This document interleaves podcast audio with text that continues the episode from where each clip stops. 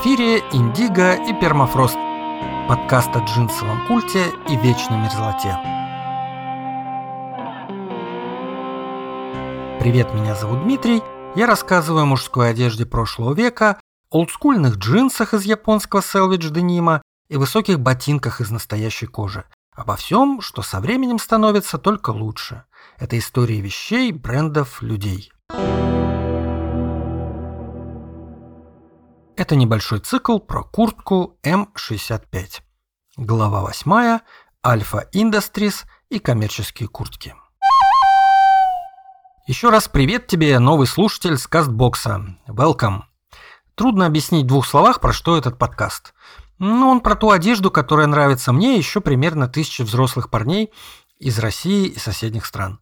К счастью, эту одежду и обувь можно не только носить, но и использовать просто как повод – Повод рассказать какую-нибудь историю прошлого или даже позапрошлого века. И эти истории могут нравиться всем. Так что привет и девчонкам, которые по непостижимым для меня причинам слушают этот подкаст. Ладно, давай уже про курточки поболтаем. Я тебе сегодня расскажу про историю компании Alpha Industries. Она была одним из первых производителей куртки М65 по контракту с Министерством обороны США. Но точно не единственным. И не лучшим. Ну, если там вообще можно выделить лучшего. И вообще ничего особенного она из себя не представляла. Но на ее примере можно показать всю суть этой истории.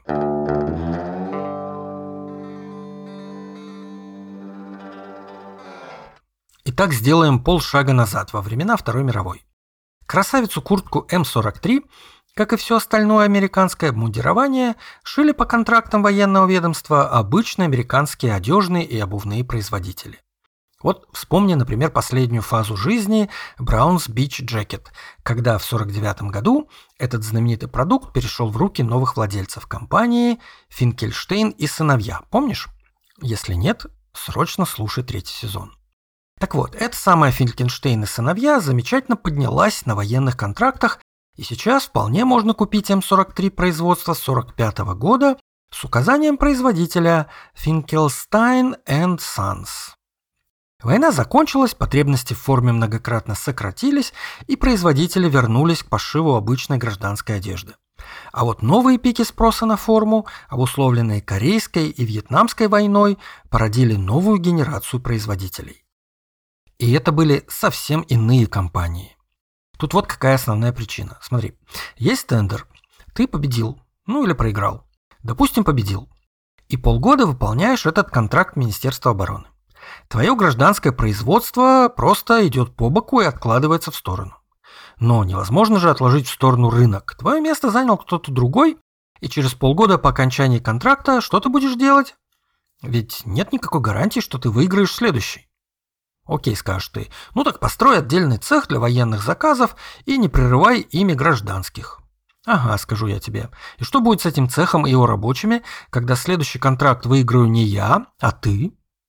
Ясное дело, в войну таких проблем не было, вся промышленность работала на нужды фронта. Поэтому обычные компании, типа тоже Финкельштейн и сыновья, после окончания войны и не лезли в контрактное производство униформы. Им занялись совсем иные бизнесмены. Вспоминай реформы в системе закупок Министерства обороны. Система становилась все более эффективно управляемой, деньги на нее тратились немалые, и в какой-то момент американское правительство решило убить двух зайцев одним выстрелом. А давайте поддержим казенным долларом развитие малого бизнеса. И в тендерную документацию на производство формы внесли ограничения. У победителя должно быть не более 500 человек работников. И это привело к формированию специфических инвестиционных проектных бизнесов никакого развития малого бизнеса не вышло. Появились такие аморфные конгломераты из как бы независимых юридических лиц, э, каждая имела там меньше ста работников, использовавших зачастую общую производственную базу, передававших на субподряд отдельные объемы друг другу. Как обычно это бывает, такие бизнесы сконцентрировались географически. И если все начиналось в Новой Англии, Нью-Йорке, Пенсильвании, как исторически сильных центрах швейной промышленности, то потом переместилась южнее, в Теннесси, Северную Каролину и даже Алабаму и Миссисипи, но в основном в Теннесси.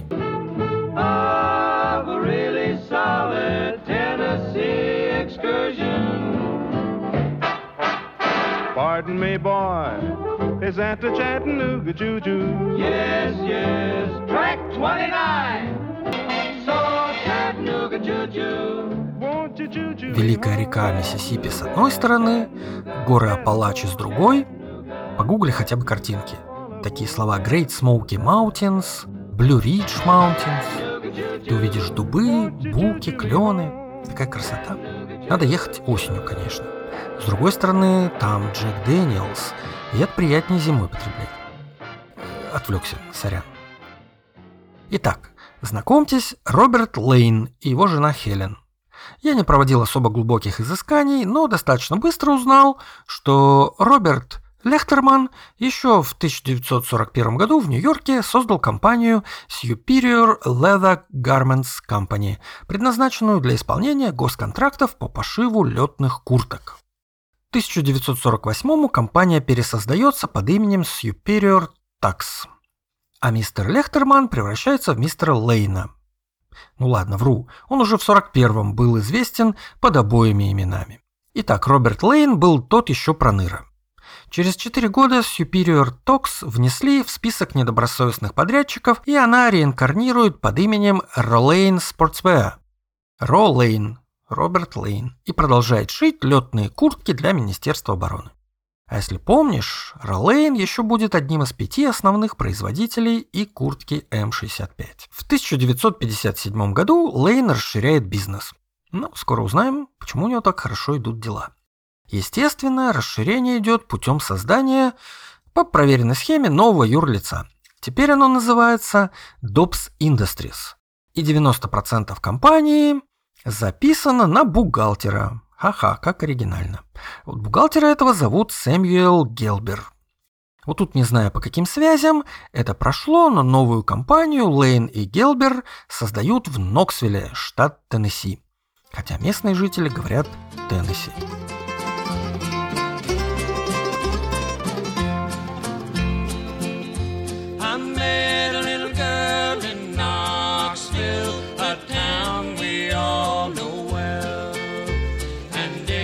Сейчас в городе Ноксвилле живет 180 тысяч человек, а в начале 60-х было и вовсе 110. Он был в некотором экономическом упадке, поэтому много людей, готовых работать за скромную плату. Боги мои, как все переплетено. Dobbs Industries арендует производственное помещение, вам подвал какой-то, у, тадам, Levi Strauss and Company. Да, забавно. Ну, помимо цеха нужно же еще швейное оборудование и рабочие руки, а Dobbs Industries, как и прочие предприятия мистера Лейна, обладает единственным родом активов – госконтрактами и технологией их превращения в деньги штрих. Но кто-то все же должен и куртки шить. Тут на сцене появляется мистер Вин. И система разделения властей. Мгм. Она не исключает полностью злоупотребление, но она дает шанс эти злоупотребления систематически выявлять, делать это публично и что-то в деятельности правительства менять к лучшему. О, что может быть интереснее чтения протоколов комиссии Конгресса США? Особенно по правительственным операциям, особенно под комитета по военным делам, особенно слушаний по закупкам униформы. В апреле 57-го такие слушания длились 5 дней и были посвящены единственной компании Win Enterprises Inc., принадлежащей мистеру Герману Вину и его сестре миссис Клэр Вин Росс, известной также как миссис Роберт Трип Росс. В слушаниях также принимал участие и сам мистер Роберт Трип Росс, бывший заместитель министра обороны. Мгм. И далее 481 страница увлекательных описаний контрактных закупок и злоупотреблений, про которые я говорил в пятой главе этого цикла, как о скандалах по поводу снабжения войск в Корее. Ну вот, Герман Бризи Вин, э, Бризи это такой, значит, как бы ветерок прохладный, он был под таким прозвищем известен как талантливый игрок в американский футбол. Он был звездой волонтеров в 1930-х, пока не сломал ногу и вынужден был оставить спорт. Как многие бывшие спортсмены, он нашел у кого занять денег и основал компанию по производству футбольной формы. Вроде бы что-то такое придумал для улучшения ее характеристик, вот именно с точки зрения опытного игрока. А потом подоспела война, и он начал шить для армии. Причем даже не форму, За годы войны его компания изготовила 9 миллионов вещевых мешков. Но Вин грамотно распоряжался деньгами, скупил множество производственных помещений в Ноксвилле, потом стал их сдавать в аренду, оборудование в лизинг, в основном новым маленьким компашкам для выполнения военных контрактов. И так, шаг за шагом, возникла конфедерация Винна.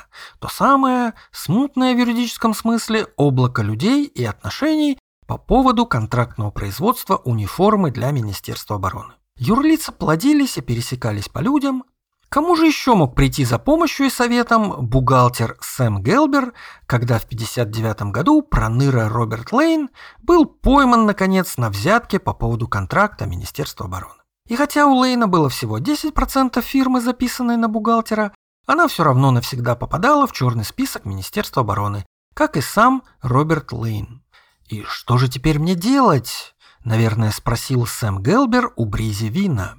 И тот ответил, «Ничего, сынок, со мной не пропадешь, создавай свою собственную компанию». «Но у меня же ничего нет», — попытался было возразить Сэм. Но Вин снабдил его, как и всех остальных, помещением и оборудованием, и швеями. И это не назвать даже чем-то особенно незаконным. У тебя есть производственные финансовые ресурсы, ты пускаешь их в оборот под именем других компаний, которые только и могут, что брать контракты Министерства обороны, так как достаточно малы и записаны на разных людей, чтобы законно конкурировать в торгах друг с другом. И тебе, в общем-то, все равно, кто из них выиграет конкретный конкурс, если шить будут все равно на одном из твоих 21 цехов в Ноксвилле. «А как компанию назвать?» – спросил Гелбер. «Да какая разница, господи!» – ответил Вин. Чей из них взгляд скользнул по стене кабинета Винна, где висели в рамках и стояли на полках всякие его награды и дипломы, я не знаю. Но среди прочего там было что-то вроде гравюры с гербом студенческого общества Альфа-Дельта-Фи. Знаешь, у них там в университетах и колледжах такие фратернити, общества, названные по греческим буквам. Ну вот, Альфа Индастрис и назови.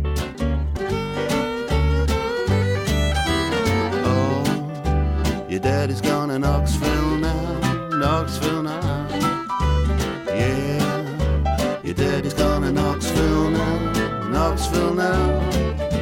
Your daddy's gone down that Knoxville road. The dog never barked and the cock never crowed. Your daddy's gone to Knoxville now. Сколько их было, этих однодневок? Но Альфа выжила, и через три года, в 63-м, получила контракт на знаменитый теперь бомбер МА-1. Разгорелась Вьетнамская война и пошло-поехало. А куртки М-65 Альфа начала делать с самых первых контрактов и практически до самого их контрактного конца делала на протяжении всех 20 лет. Альфа росла и пухла, но рубеж в 500 работников заставил создавать и свои фантомчики типа Summit Apparel и Benton Manufacturing. Этот рост позволил Альфе создавать отдельные цеха, выделенные под один конкретный тип куртки. Это уже вполне большое производство, и нужны были новые методы управления. А ты помнишь, тут еще и Макнамара со своим научным менеджментом и системным подходом. Армейские закупщики стали требовать от поставщиков наличия системы управления качеством на производстве. Пришлось нанять специального человека. Им стал Джон Нитхаммер, бывший офицер, который с 61 года работал на каком-то из предприятий вот этой конфедерации Винна. Поэтому, когда в 1982 Сэмюэл Гелбер умер, то управление Альфой взяли его вдова Милдред и Нитхаммер, а также приемный сын Милдред Алан Киркер. Этот самый Киркер, а позже его сын, и превратили Альфу в настоящую фэшн-компанию с международным охватом. Но до этого было еще далеко. До этого были поставки формы для армий разных стран, именно Альфу Industries рекомендовала Defense Logistic Agency в ответ на запросы иностранных военных атташе. А журавлиной песней стала рейгановская программа переоснащения американской армии в 80-х. Расходы Министерства обороны превысили тогда 1,8 миллиарда долларов только на текстильные изделия, представь. Альфа и сейчас выполняет контракты Министерства обороны, но теперь это лишь малая часть ее объемов. В 2000 году они решили четко разделить производство военное и гражданское. И тогда Джон Нитхаммер выкупил главную производственную площадку в Ноксвилле у Альфы и создал свою компанию Valley Apparel, нацеленную исключительно на военные контракты, каковые она и сейчас успешно реализует. Еще в 70-х, когда случались какие-то промежутки между контрактами, чтобы не простаивать, Альфа, ну и не только она, все остальные компании тоже, начала производить те же самые военные куртки для свободной коммерческой продажи. Они отличались лишь тем, что на бирках не было номера контракта. А чтобы как-то быстрее визуально отличать такие куртки, на бирках три полоски отделяли размерную часть от инструкции по эксплуатации. Когда в 90-е Альфа Industries впервые задумалась о логотипе, эта тройная черта им и стала. Позже в нее красиво вписали букву A, стилизованную под американскую армейскую звезду. К концу 90-х Альфа по-прежнему имела производственную площадку в Ноксвилле, где работало аж 580 человек. Потому что 90% продукции производилось уже в Китае и Вьетнаме. Такая вот ирония. Херман Бризи Уин умер в 1992 уважаемым гражданином Ноксвилла, президентом симфонического общества и еще множество благотворительных проектов. Архив его компании очень удачно сгорел в пожаре в 1977 А спасибо приемному сыну Киркеру он успешно создал дистрибуторскую сеть, причем не только в Штатах, а и международную.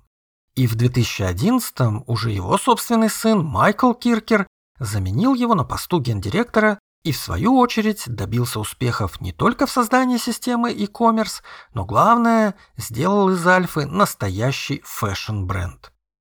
Основа ассортимента компании – вещи по мотивам их знаменитых предметов униформы. У меня не повернется язык назвать их репликами. Потому что настоящая в огромных кавычках коммерческая М65 от Альфы гораздо ближе к китайской М65 с Алиэкспресса за 5000 рублей, чем к исходной контрактной куртке. В общем, на мой взгляд, история Альфа Industries – это пример огромной щедрости американского государства к своей промышленности. Ну, посуди сам. Тебе дают полностью проработанную технологию изготовления отличных продуктов. Тебя принуждают внедрить систему управления качеством и научиться стабильно выпускать продукт с минимальной себестоимостью. После этого тебе разрешают продавать этот продукт на свободном рынке без всяких ограничений и без отчислений, что называется, на авторские права. Долгие десятилетия тебе не нужны в штате дизайнеры, маркетологи, продавцы. Тебе даже логотип не нужен. А еще правительство проводит модные показы в разных странах за свой счет. Ну, в общем, чистой воды китайский путь, когда они тырили у американцев и европейцев технологии и дизайны, демпинговали, и потом, окрепнув, начинали делать что-то свое. Но главная заслуга менеджмента Альфы состоит в том, что они не разбазарили эти чудесные подарки американского министерства обороны, как сделало большинство остальных членов конфедерации Вина и производителей из других штатов. Вторая их заслуга – это формирование дистрибуции, а третье уже почти современное достижение – превращение в фэшн-компанию по типу того же Levi Strauss, Nike или VF Corporation. Ну или точнее сказать сейчас VF плюс Contour Brands. Ну, в общем, того конгломерата, что владеет брендами Lee, Wrangler, Vans, The North Face, Supreme, Napapijeri, Timberland и другими.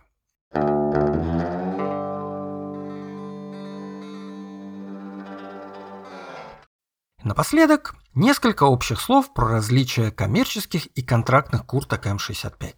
Ну, речь, конечно, не про ту коммерцию, которую вела Альфа в 70-х, просто продавая на свободный рынок куртки, идентичные контрактным. Речь про все то, что сейчас выпускается под именем Field Jacket M65. Тут можно выделить несколько больших групп. Сначала сразу вынесем за скобки то, что совсем уж по мотивам. Такого вообще очень много. Четыре кармана, из них нагрудные накладные, значит, клапаны треугольничком, воротник стойкой, какой-нибудь цвет, хоть как-то напоминающий милитари, и вуаля. Такого много, про это не будем. Давай посмотрим на то, что в большом количестве деталей все-таки схоже с оригиналом. Вплоть до почти полного совпадения. Почти. Итак, в самом низу этой пирамиды китайские куртки с Алиэкспресс. 50-70 долларов. На фотографиях выглядят даже похоже. Материалы и качество исполнения, как у обычной китайской же ветровки. Не знаю, не покупал, да и не хочу. Выше широкий слой каких-то неизвестных или чуть более известных одежных производителей и брендов из разных стран. Тут, в общем, точно так же, просто какая-то куртка, напоминающая фасоном М65. Вплоть до более-менее известных компаний, специализирующихся на милитаре или тактической в одежде, типа того же 5.11 Tactical или Helicon Tech. Ну, в общем, что-то такое за 130, за 170 долларов можно купить. Дальше, собственно, Alpha Industries. 275 баксов. Эта цена постоянно росла последние годы, отражая рост стоимости бренда Альфа. Эта куртка даже похожа. Ну ничего, что какие-то внутренние карманы, какие-то молнии не те, какие-то шильдики, странные расцветки. Все равно это очень похоже на М65. И даже ткань настоящая Найка. 50% нейлон, 50% хлопок. Главное не стесняться писать, что изготовлено в соответствии с военными спеками. Угу, в Китае. Отдельная группа – это дизайнерские М65. Они могут быть больше, ну или скорее меньше, похожи на оригинал, но стоить они будут так, как позволяет их бренд. Ну вот тот же Поло Ральф Лорен, 300 долларов. Странная куртка, соединяющая элементы М65 и каких-то других курток предшественниц. И ткань херенбон в елочку. Но выглядит симпатично. Мы из Китая, естественно. Свои вариации делали и Nike, и Adidas, и Stone Island за 480 долларов, и Yves Saint Laurent за 785. И это может вообще не иметь ничего общего с М65, ну, название. На вершине пирамиды стоят настоящие японские ретро-бренды Buzz Rixon, Toy Enterprise и Terrell McCoy. Тут можно найти уже настоящие копии, причем отдельных вариантов исторической М65. Например, каких-то конкретных подразделений с их патчами, ну, стилизованными, но очень похожими. И это может стоить от 350 до 680 долларов. В чем главнейшее отличие коммерции? Это ткань. Подавляющее большинство, ну, собственно, кроме Альфа никого и не знаю, все остальные выпускают куртку из хлопка или в каких-то пропорциях хлопка с полиэстером, а не из настоящей Найка. Это относится и даже к репро-японцам. Почему же так? Ответ очень простой. Наверное, найдется очень немного людей, покупающих эту куртку за 500 долларов, чтобы лазать в ней по джунглям. Это так или иначе уже совсем не утилитарный предмет гардероба. Нужно, чтобы он выглядел хорошо. Вот базы Риксоны и Риэл Маккои выглядят отлично. Они ложатся мягкими складками. Их силуэт очень аккуратно заужен в рукавах, слегка притален. Он выглядит современно. Все швы сделаны очень качественно, нигде ничего не косит, нитки не торчат, тому подобное. Качество изготовления этой вещи полностью соответствует ее цене.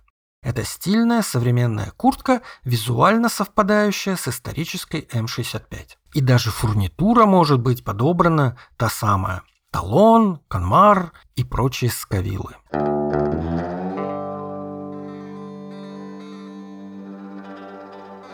А что же контрактные куртки? Сразу вынесем за скобки коллекционеров и знатоков, которым важен конкретный редкий контракт. Я про человека, который хочет просто носить куртку. Их можно купить не только БУ разной степени ушатанности, можно взять новую, которая stock, то есть пролежавшую все время со своего изготовления на складах. Цена, понятное дело, зависит от редкости и возраста. Пластиковые дешевле золотых, золотые дешевле серебряных. Грубые ценовые границы такие. 100-150 долларов пластиковые, 280 где-нибудь золотые, 500 серебряные. Это про новую речь. А БУ на eBay можно найти за 20-40 долларов. При этом надо понимать, что аутентичная контрактная куртка выглядит, ну скажем так, своеобразно. Это весьма мешкообразный силуэт, несколько подправляется покупкой правильного размера и утяжкой шнура в поясной кулиске. Это широкие рукава, ну, чтобы было удобно ползти по-пластунски, отталкиваясь локтями. Ты же этим сразу и займешься, да? Большие складки по бокам, чтобы свободно двигать руками, нагибаться, поворачиваться. Тут ты с легкостью найдешь кривые швы, торчащие во все стороны нитки. Если раскрыть молнию там вот в воротнике, где у тебя скрывается капюшон, ты увидишь весьма небрежно отрезанную ткань с торчащими этим всеми потрохами. При этом размеры построены так, чтобы можно было надеть лайнер. А когда он будет поддет, ты будешь выглядеть как в ватнике или бушлате, то есть такой достаточно пухленький. А когда его не будет, куртка слегка повиснет на тебе, как на вешалке, будто великовато. Ну окей, назовем это модным оверсайзом. И самое главное, ткань Найка. Пока она новая, она выглядит весьма пластиково, стеклянно. Нежные складки куртка приобретет только после нескольких лет интенсивной носки и многократной стирки. Еще одна возможная напасть дедсток куртки – запах. Да, в клопке поселяются бактерии, которые даже будучи изначально выведенными, могут снова давать легкое амбре после того, как ты попадешь под дождь или снег. Ну, любая хлопковая вещь может подхватить этот запах, и постиранные джинсы, и полотенце не просушенное после бассейна. Вопрос лишь как выводить. Ну вот моя М65 78 года пахла сильно. Проветриванием это не вылечивалось. Решилось в итоге замачиванием на ночь в воде с нашатыркой и последующей стиркой в машинке. Что немедленно отразилось на четкости текстов этикеток и дало патину на молнии. Ну, я покупал носить, а не вешать в рамку, поэтому меня это не парит. Наоборот, я жду скорее наступления сезона, чтобы таскать ее в хвост и в гриву, насколько позволяет мой образ жизни. Чтобы быстрее уйти от вида новой вещи к пожившей и потертой. А сейчас я выгляжу, наверное, как новобранец, только что получивший униформу на складе. Ну, понимая вот этот мой образ жизни, город, машина, гиподинамия, вот это все, я полагаю, что сносить эту куртку вдрызг у меня вообще вряд ли получится. В этом смысле, кстати, покупка хорошего БУ контракта вполне разумное решение, не только для экономии бюджета. Конечно, каждый сам решает, что купить. Ну, наверное, такие люди, как я, кому важен исторический контекст предмета одежды, есть. Тогда, естественно, только контракт. Года в зависимости от пристрастия и бюджета. Другой распространенный мотив покупки контракта, особенно не сильно старого, там конца 80-х, использование по назначению как неубиваемой, удобной и практичной аутдор одежды, ходить в лес и ездить на рыбалку. А если найти БУ в хорошем состоянии, то по соотношению цена-качество будет и вовсе вне конкуренции. Если же основное желание – это покупка предмета гардероба определенного стиля – то контракт вовсе не обязателен и даже в каком-то смысле нелогичен. И там уже, если позволяет бюджет, то, конечно, Баз Риксон, ну, Рил Маккой мне чуть меньше импонирует, но совсем такие уж частности. А вот в бюджете 150-200 долларов я адекватных вариантов-то и не знаю. Вот если ты нашел, напиши мне, с удовольствием познакомлюсь. А вот самый непонятный для меня вариант покупки – это, как ни странно, собственно, современная Alpha Industries. Она не соответствует по деталям и сшита в Китае, поэтому не имеет никакого исторического контекста. Она сделана при этом из настоящей найка ткани, значит будет долго доходить до красивого состояния, но при этом стоит как дедсток контракт золотых лет. Получается какое-то не то не сё. В лес ходить дорого, дизайнерски не выглядит, свойств дорогого рэпера не имеет. Ну, ни рыба, ни мясо. Вот когда она стоила 150 долларов, ну там лет 8 назад, наверное, это было хоть как-то разумным приобретением. Думаю, что сейчас ее покупают те, кто практически ничего не знает о куртке М65. Кроме того, что это классная куртка, ее придумала Alpha Industries и до сих пор шьет по армейским стандартам. Ну, собственно, это именно то позиционирование, которое транслирует маркетинг Альфа. Значит, все у них хорошо.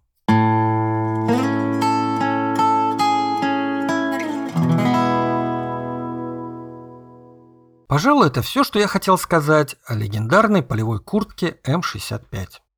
Сегодня наступила осень. Начинается сезон, самое время носить М65.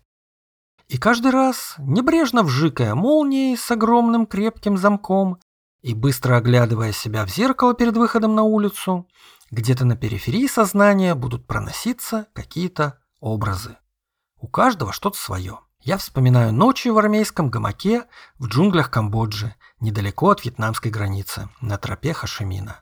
Или представляю себя подтягивающим Теннесси виски из металлической фляжки в заповеднике Great Smoky Mountains, оббегающим взглядом осеннее буйство красного, желтого и зеленого. Что может быть лучше букового леса на склонах невысоких гор, окутанных туманом? Да неважно где, земля прекрасна, лишь бы не было войны. Именно об этом нам всем напоминает антивоенная куртка М65.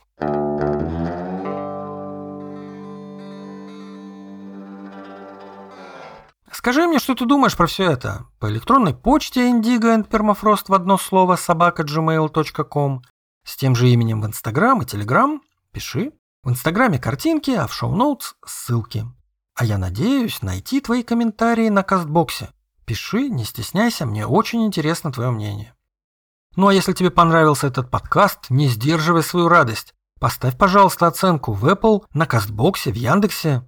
Вот все эти сердечки, звездочки, это ж не деньги, у каждого есть. И, конечно, чтобы не пропускать новых эпизодов, подписывайся на удобной тебе платформе. В Кастбоксе, на Apple и Google подкастах, в Яндекс Музыке и в десятке других приложений. С тобой был Дмитрий с рассказом об одежде, которая со временем становится только лучше. Впереди у нас новые истории вещей, брендов, людей. Нам не отогреть эту вечную мерзлоту, но каждый может зажечь.